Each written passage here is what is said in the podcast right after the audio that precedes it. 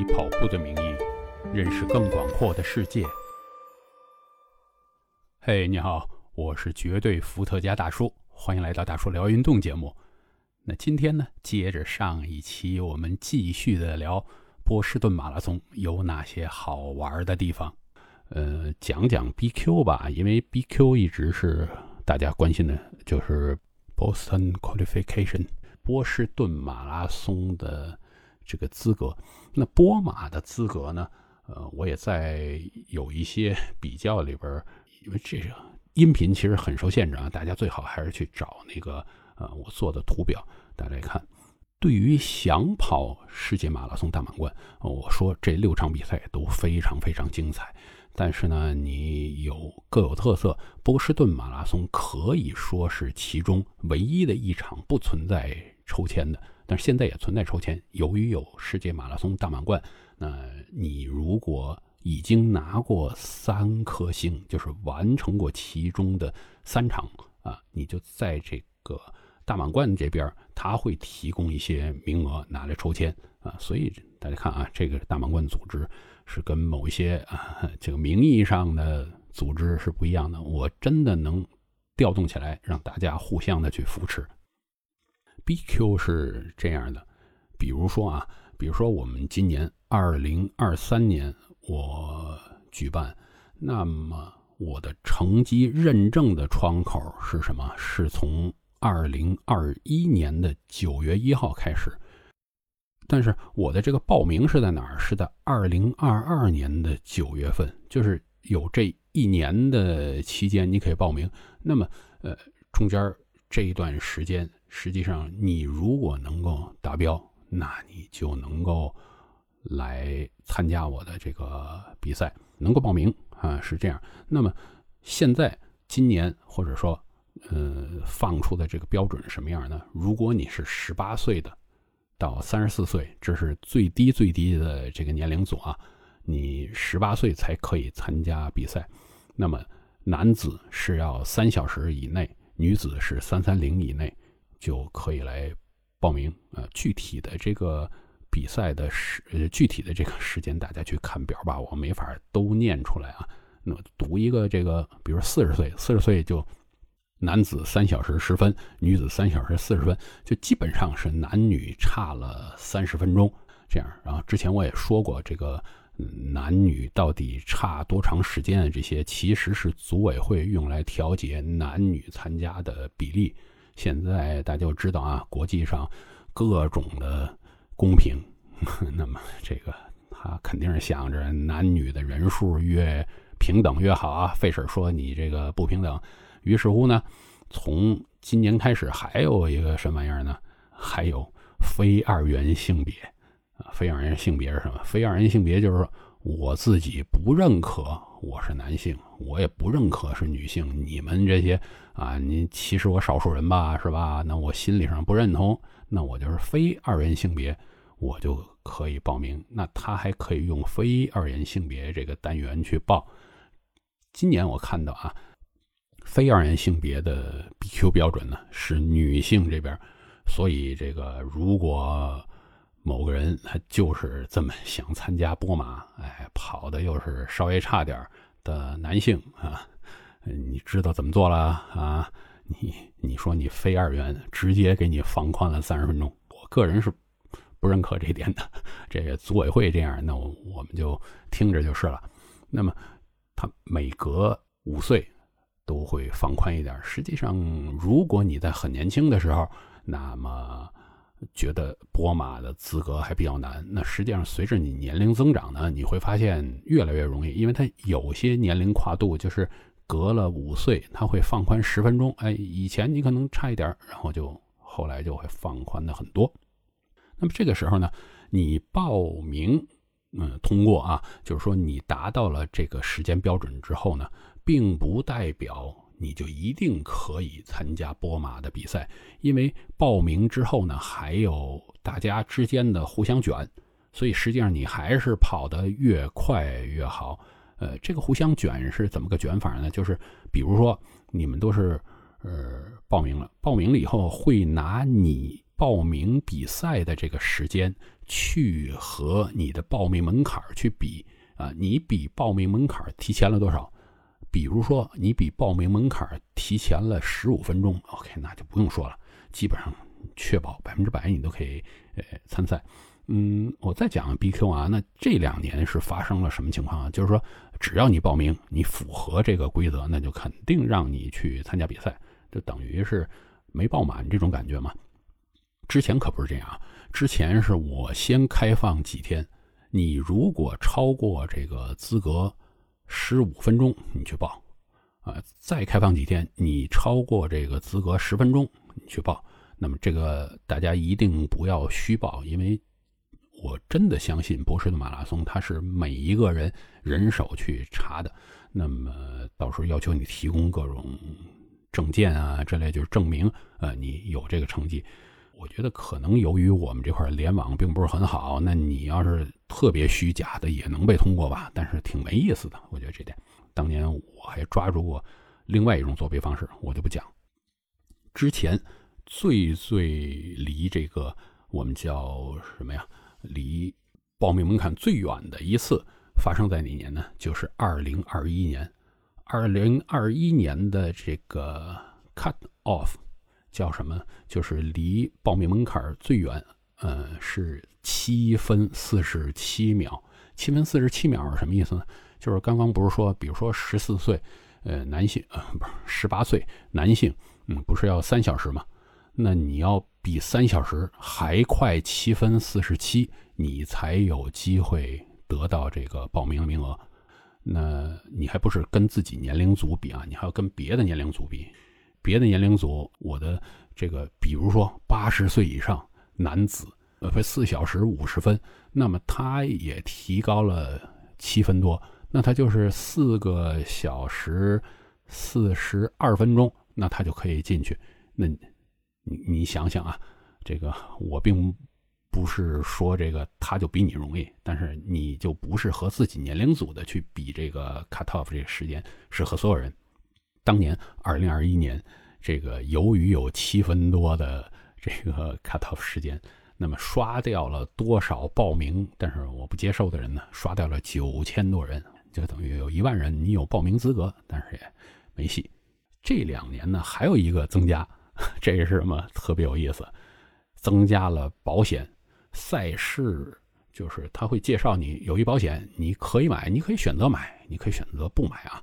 你买了以后保什么呢？保的是如果你后来有符合条件不参赛，他会把报名费给你。因为美国马拉松比赛报名费比国内贵的多得多，我忘了波马。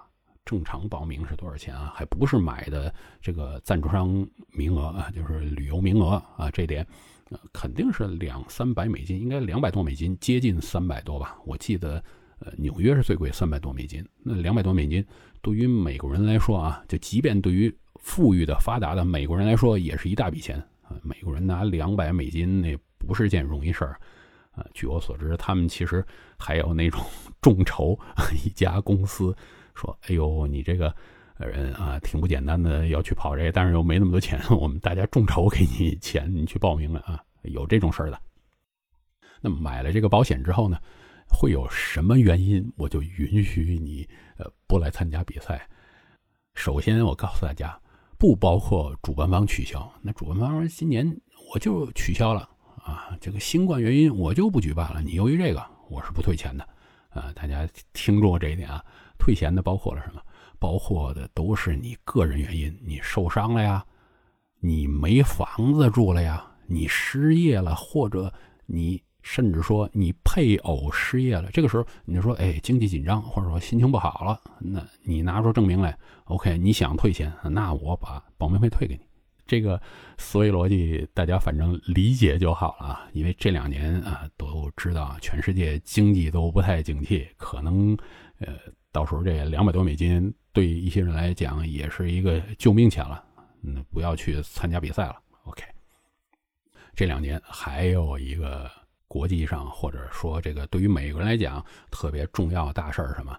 哎，这个俄罗斯侵略乌克兰，所以呢，俄罗斯和白俄罗斯的居民，我禁止你参赛。哎，波马的规定，那我我不管别的，你只要是居住在俄罗斯或者白俄罗斯的，我就禁止你参赛。你如果是这两个国家国籍的人，你在别的国家去居住，OK，没问题，我可以接受啊。但是绝对禁止什么？禁止你在比赛中间出现展示这个。俄罗斯啊，白俄罗斯方面相关的一些图案，比如说你你打个国旗出来，那是绝对不允许的啊！大家也都知道，很多这个世界各国的人啊，都喜欢在冲过终点线的时候举个国旗啊，都非常非常多。或者你的衣服上啊、脸上啊印个国旗什么的啊，这个禁止。然后呢，就。我不是为了准备这个嘛，我就搜了一下名单啊。今年还是有不少中国国籍这边的人过去，但是咱们中国人这个报名的时候可不可以讲究一点？就是报名的时候，这个你填的真的是乱七八糟的，填的什么出生年月、所在地呀，能不能咱能不能填好点？您这两百多美金都准备掏了，然后这个最最基本的填表您填不好。还有什么城市？城市写的一堆数字啊，在上边，或者这个，呃，反正我就觉得挺不尊重人组委会的。提醒大家一句，还有就是刚才我说过一个被我抓住作弊这些啊，那个并不是我有心去干这事儿啊，我才没那么吃饱撑的。关键是我去当年我中签的时候，我去一查，哎呀，我上边下边这不贴着。然后这怎么是这样的啊？就被我发现了。大家千万不要再做这个事儿。这个当年我只是把这事儿公开了，应该是有别的人去投诉啊，把这个其中的一个报名给取消。对于波马这么有呃历史意义，那么呃可以讲在跑步路线上至少是属于一个里程碑式的赛事，大家给一点敬畏之心，是不是？对得起自己的内心去参加这个比赛。接下来聊聊这个奖金啊，之前不是说过这个奖金吗？波马的奖金呢其实不低，它男女冠军现在讲究平等嘛，都有十五万美金之多啊，轮椅组都有两万五美金啊。那么还有呢，它还有其实什么，就是 Master Division，就是大师组，他们美国人应该是过了四十岁。就是有大师组，那你 Master Division 它应该是每五年一个呃组别吧？那你他会奖励前三名，前三名都有五千、两千五、一千五的美呃美金的奖励，呃不少的，挺多的。他的个人的奖励是所有的这个组别是奖励到前十名的，到第十名都有五千五百美金。嗯，其实大家别觉得这数少啊，你五五七就三万多啊，这个。第十名都有三万多人民币，这个相当大的奖励了。然后总共就是这些的奖金，他就已经有八十七万九千五百，就是把所有这些数加在一块儿，已经是相当多的一个大的奖池。当然呢，就是第一名十五万美金，并不是所有比赛里边最多的。所有比赛里边，至少对女子，大家都呃应该知道啊，刚举办过的这个名古屋，名古屋的第一名是二十五万美金。除了这些，你还有破纪录奖。那我觉得基普乔格今年能够拿吧五万美金的奖金，这个并不是特别难啊。对于现在我们男子、女子的顶尖水平来讲，拿这个这两年的马拉松的顶尖水平进步都非常快。然后再聊一下这个比赛时号码布。其实，嗯，波士顿马拉松从号码布的颜色上以及这个数字上，能大概看出这个人的水平。号码布的颜色呢，一般来讲都是红、白、蓝、黄这个顺序，就是呃，你红色的就是跑得最快那批，然后是白色，然后是蓝色，然后黄色。除了一些特别的号码，它是预留的。啊，然后其他的都是按照你报名比赛认可的那场比赛的成绩去排的。我那年呢，应该是，呃，好像是个是个白色吧，它是红、白、蓝、黄。大家看看这四个颜色，前面红、白、蓝，这美国国旗颜色呢，因为叫什么叫呃爱国者日嘛，这个美国联系在一块儿。最后为什么有一个黄色呢？那波士顿马拉松的 logo 的颜色就是黄色和蓝色啊，所以这个黄色和蓝色基本上就是波马的颜色。大家一看，哇，这个配色，那当然现在我们这块儿啊，国内有非常多模仿人家这个颜色配色的啊。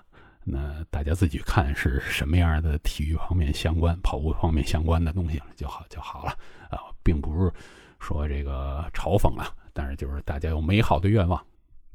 之后讲一讲在美国这波马还有些什么好玩的啊？呃，波士顿它的这个 Expo，就是如果你当时没有波马资格，那你其实也可以进去嘛。普通人进这 Expo，国外是不拦着的。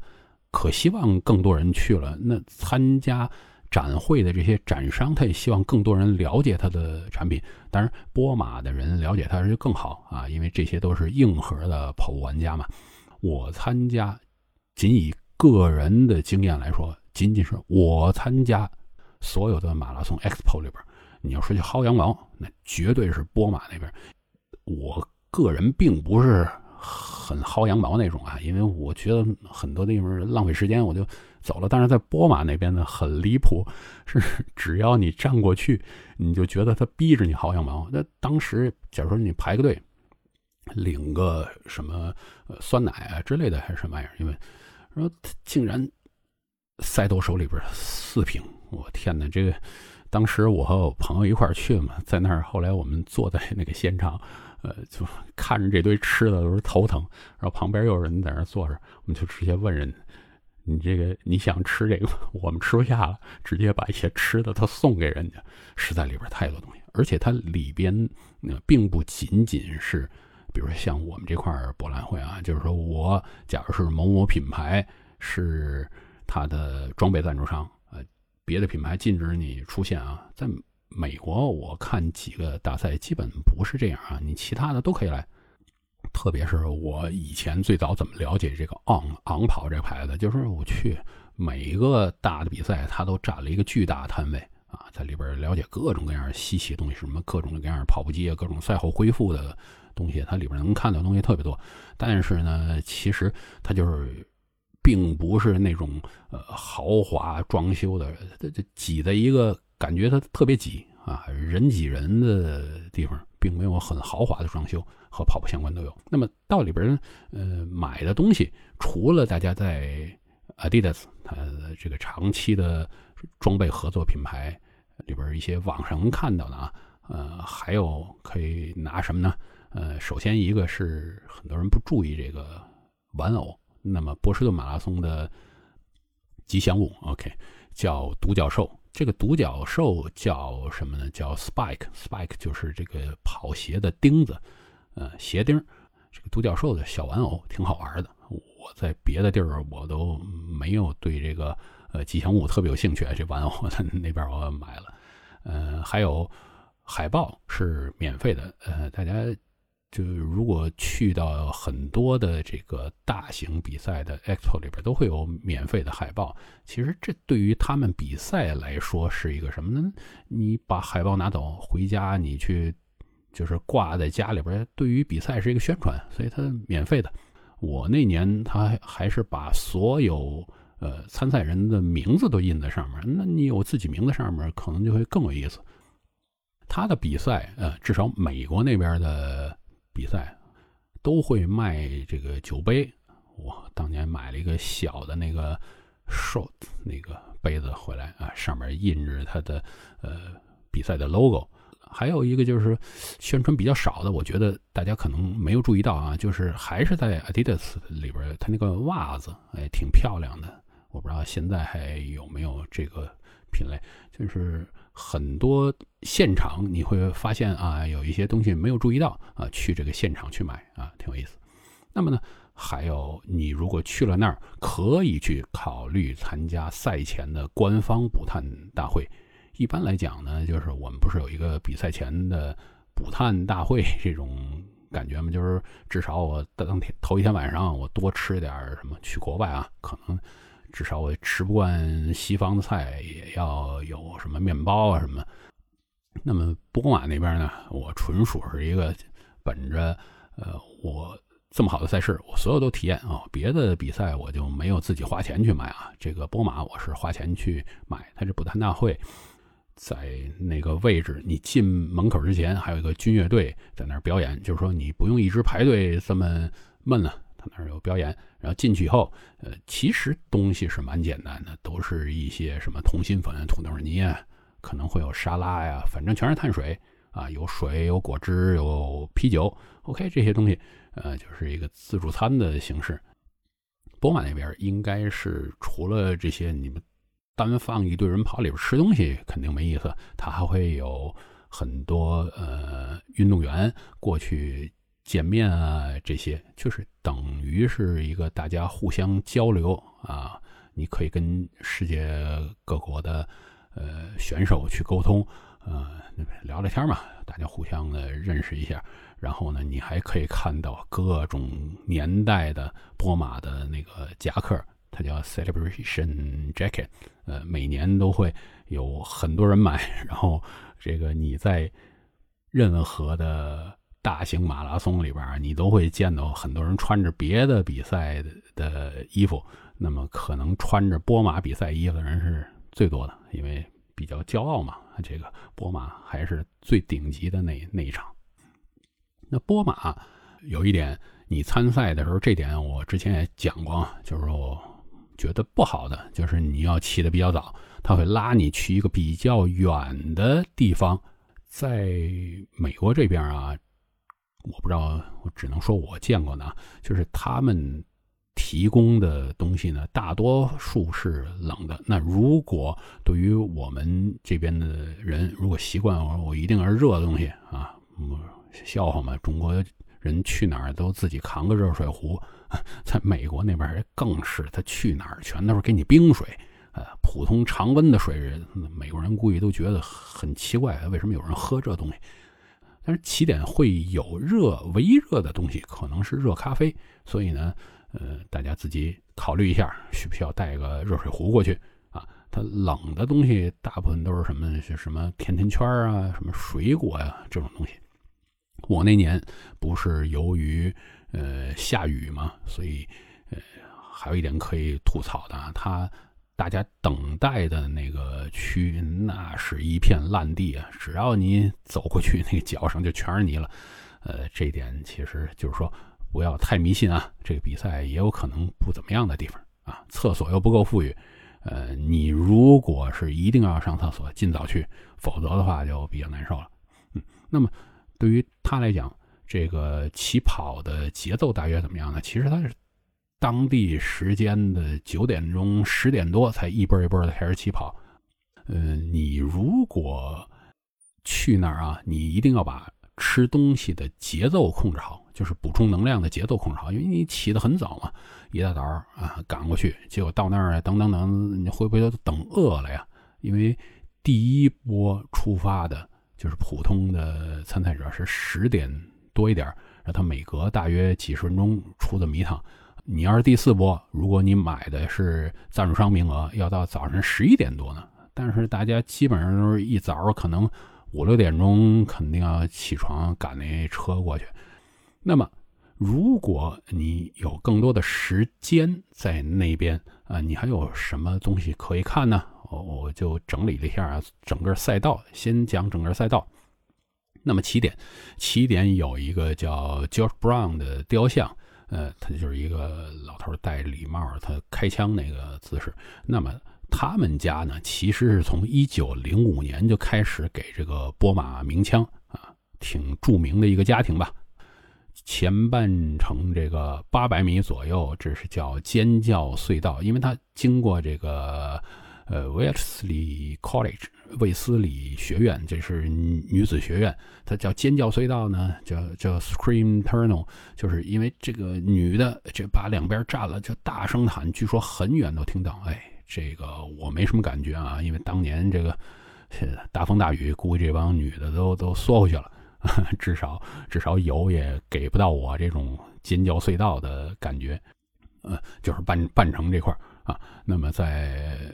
三十二、三十四，这个新翠坡啊，然后到了终点，终点呢，其实在这个 Copley Square，呃，有一个叫 Boston Marathon Memorial，就是嗯，怎么说呢？它是一组很矮的雕塑啊，你不注意可能就看不见了。包括地上有一些东西在那儿啊，就是关于波马的历史的一些东西啊，大家去看。那么其实呃，整个波马。呃，在波士顿的影响是非常非常大的啊！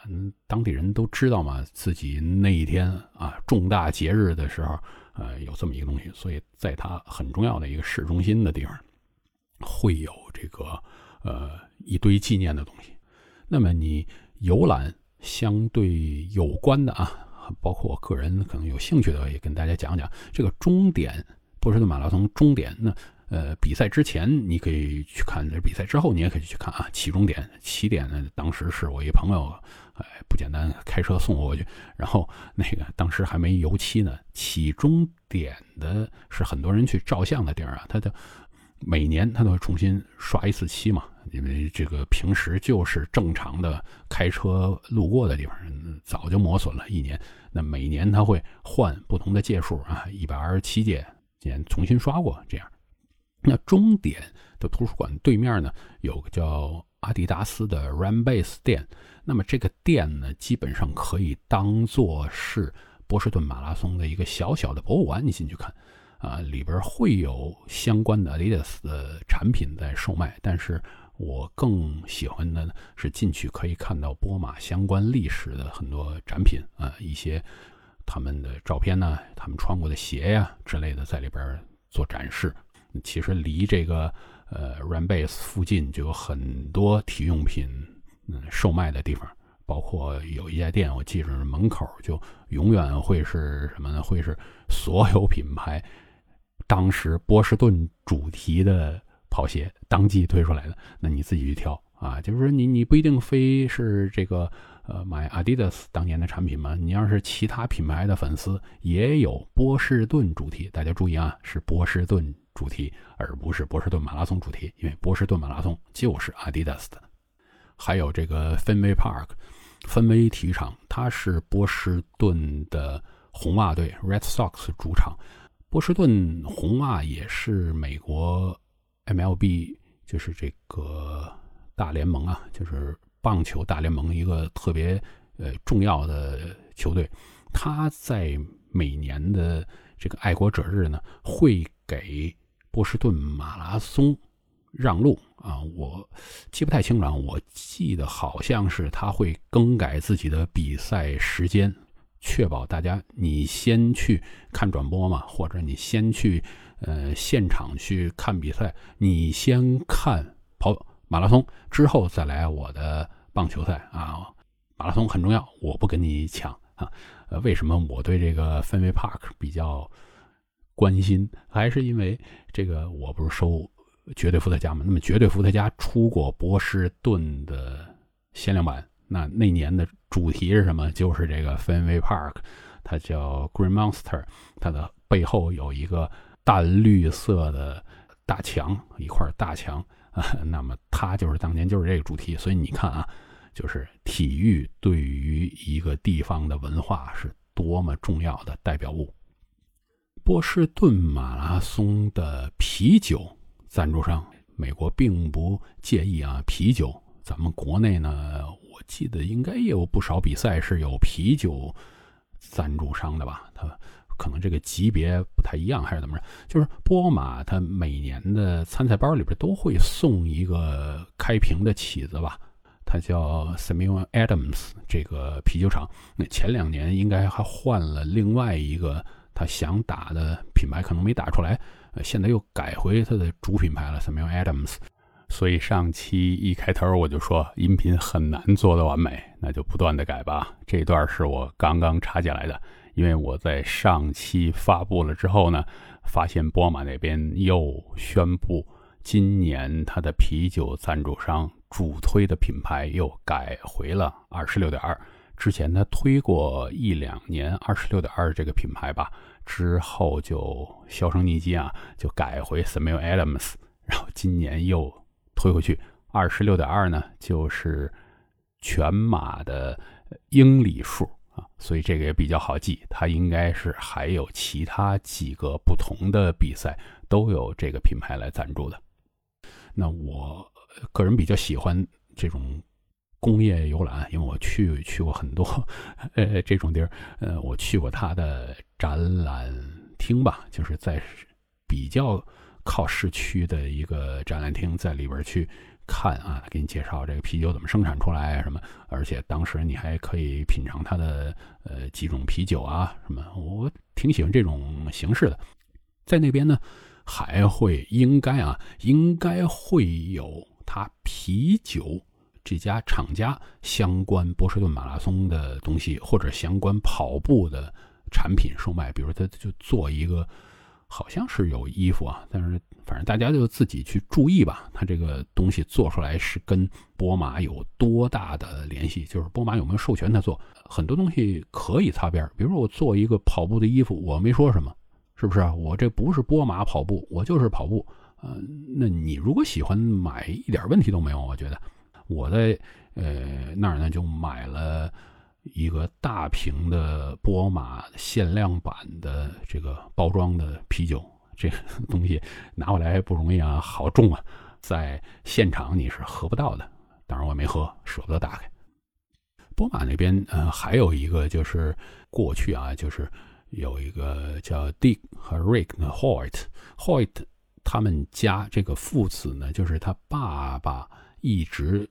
推轮椅带着这个脑瘫的孩子，嗯，他们参加过非常非常多的马拉松比赛和铁三比赛，呃，激励了很多很多人。他们最快的这个马拉松记录应该是两小时四十分，说明他这爸爸非常快啊，跑跑马。包括他在爆炸那年，二零一三年，他们都还有参加。后来这个在一四年应该是他们最后一届，他们本来可能是一三年都。打算是最后一届，但是由于他爆炸嘛，那第二年他又回来。波士顿坚强嘛，Boston Strong，不仅仅是是别人的事儿了，每个人都尽量参与。嗯当年已经是多大岁数了？当年他爸已经是七十四岁了。最后这个二零二一年呢，他八十岁离世。嗯，他们两个应该也有雕塑在赛道上，我具体不清楚是哪儿。二零，我是二零一八年去比啊，当时我这不是说朋友开车送我去起点去看嘛，这路上我还遇到了别的另外一个团队。自从这个 Hoyt 家之后呢，还会有不同的人，反正他们都是哎爸爸推儿子，或者这个性别我我就不搞什么啊，我可能远远的看不清，但是可能这个更有可能，我只能这么说。那么在中国，其实现在也有人。去学习这个，就是爸爸带着残疾的孩子去跑各地马拉松什么，这个的确是激激励了很多人。呃，波士顿顺嘴提一句，我除了当地去博物馆，那我肯定还会看一些别的地儿没有的东西，比如说什么，比如说 Converse，就是这个帆布鞋，Converse 的总部就在 Boston。我其实我挺建议对这个牌子特别有感情的人去一下啊。它本来的这个总店就是在呃波马终点旁边那条街上有一家，现在那条街上反正就变成了一个潮街吧，就是里边有很多卖运动装备相关的店。然后这个 Converse 它后来搬走了，我不知道为什么，可能是铺租的问题没谈妥还是怎么着。但是他总部在那边。在他的那条河边，他总部大楼下边有他一个绝对叫可以叫总店吧，可以这么说。只有在那家店，你才能够买到的一些东西。那个店呢，还可以定制。当然，你要是。去跑步的时候定制可能就来不及了，因为它需要一定的时间，然后你过多长时间再去取啊，或者怎么样？除非你当地有朋友可以提前，呃，帮你。他那边的特别东西是什么呢？特别东西是他的在那个店的鞋底下边有一条红道，这条红道代表什么？代表着他的独立小径，因为当地有一个游览的路线，那条路线什么？它的沿途都用。那个小红的标志的砖给你铺着啊，你就顺着这条道走就行了。呃，波士顿是美国特别特别有名的很多的独立期间事件的发源地嘛。这个独立小道呢，也是叫独立小道还是叫自由小道，我忘了。呃，是它重要的一个爱国主义教育啊，感觉是这有点这意思而已，是一个旅游的路线。它那边的鞋底是这样的。如果这个大家以后再见到有人看过鞋底有这么一条道的话，你就知道 OK，这是从总店买的。今天 跟大家聊这个波士顿马拉松，其实聊了挺多挺多啊，这时间太长了，我估计最终我会拆成两段来播出。我特别希望就是大家如果对。呃，我的音频内容有些什么意见啊？什么多通过各种渠道来跟我沟通吧，在这个下边留言啊，什么都都行，是吧？因为啊，我知道呀，也有很多人是通过微博那边，呃，然后过来的，也在微博直接跟我聊这个也行啊。我希望把呃音频这边也做得更好一些，因为。这些东西，你要是让我现在敲字儿呢，我是没有什么信心，因为花了很多时间。现在能看长文字啊，看超过二十个字的人实在是太少太少了。我写这微博，可能超过十个字，很多人就开始在下边问这十个字中间有答案的东西，我简直是服了啊！那希望这个我的音频也陪伴着大家，呃，度过了一段是不是大家在跑步的时候听的时间？那我们下次再看看有什么好的内容，继续的大叔聊运动。